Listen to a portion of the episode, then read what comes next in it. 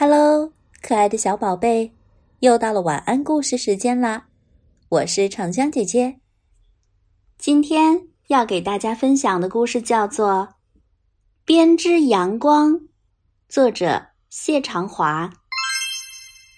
熊奶奶常年住在山洞里，她年纪大了，行动不方便，就连走出山洞都很吃力。由于山洞里阴暗潮湿，熊奶奶得了关节炎，难受的哎呦哎呦直叫唤。如果每天能晒晒太阳，我的关节炎肯定会好起来的。熊奶奶说。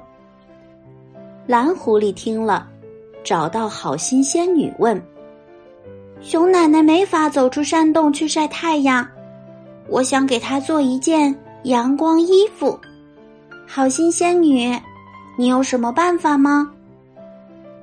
好心仙女想了想，递给蓝狐狸一把金黄色的剪刀。这把剪刀有魔力，好好想想怎么用它吧。蓝狐狸拿着剪刀，坐在太阳底下犯愁。这时。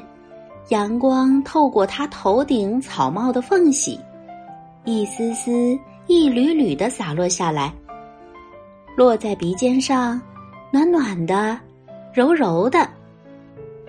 蓝狐狸有了好主意，他掏出剪刀，试着剪了剪阳光。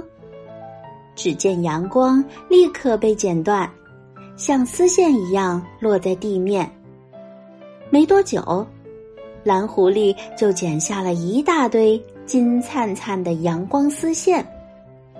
蓝狐狸抱着阳光丝线跑回家，精心编织了整整一夜。第二天一大早，蓝狐狸拿着一件黄灿灿、暖乎乎的衣服来到熊奶奶的山洞，让熊奶奶赶快穿上。蓝狐狸，谢谢你。这件衣服又暖和又轻便，我从没有见过这么漂亮的衣服。它是用什么材料做的呀？熊奶奶开心地说，脸上绽开阳光般灿烂的笑容。是用阳光编织的哟。哦，难怪这么神奇呢！我的关节炎肯定会好起来的。不久。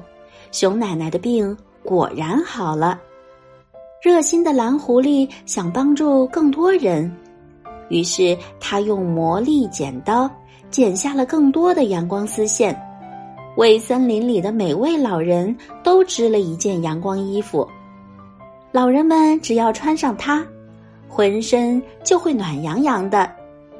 深夜，阳光衣服还会散发出橙黄色的光。为老人们照亮前行的路。阳光衣服太棒了，蓝狐狸准备捡来更多的阳光丝线，给森林里的每个小伙伴都编织一件衣服。这时，好心仙女出现了，说：“小朋友们可以自己锻炼身体，不必穿阳光衣服。”蓝狐狸。请把魔力剪刀还给我吧。接过蓝狐狸递还的剪刀，好心仙女把它往空中一抛，剪刀立即变成了一缕缕金灿灿的阳光，消失了。啊，原来这把金黄色的魔力剪刀也是用阳光做成的呀！好啦。今天的晚安故事就到这了，我是长江姐姐，拜拜。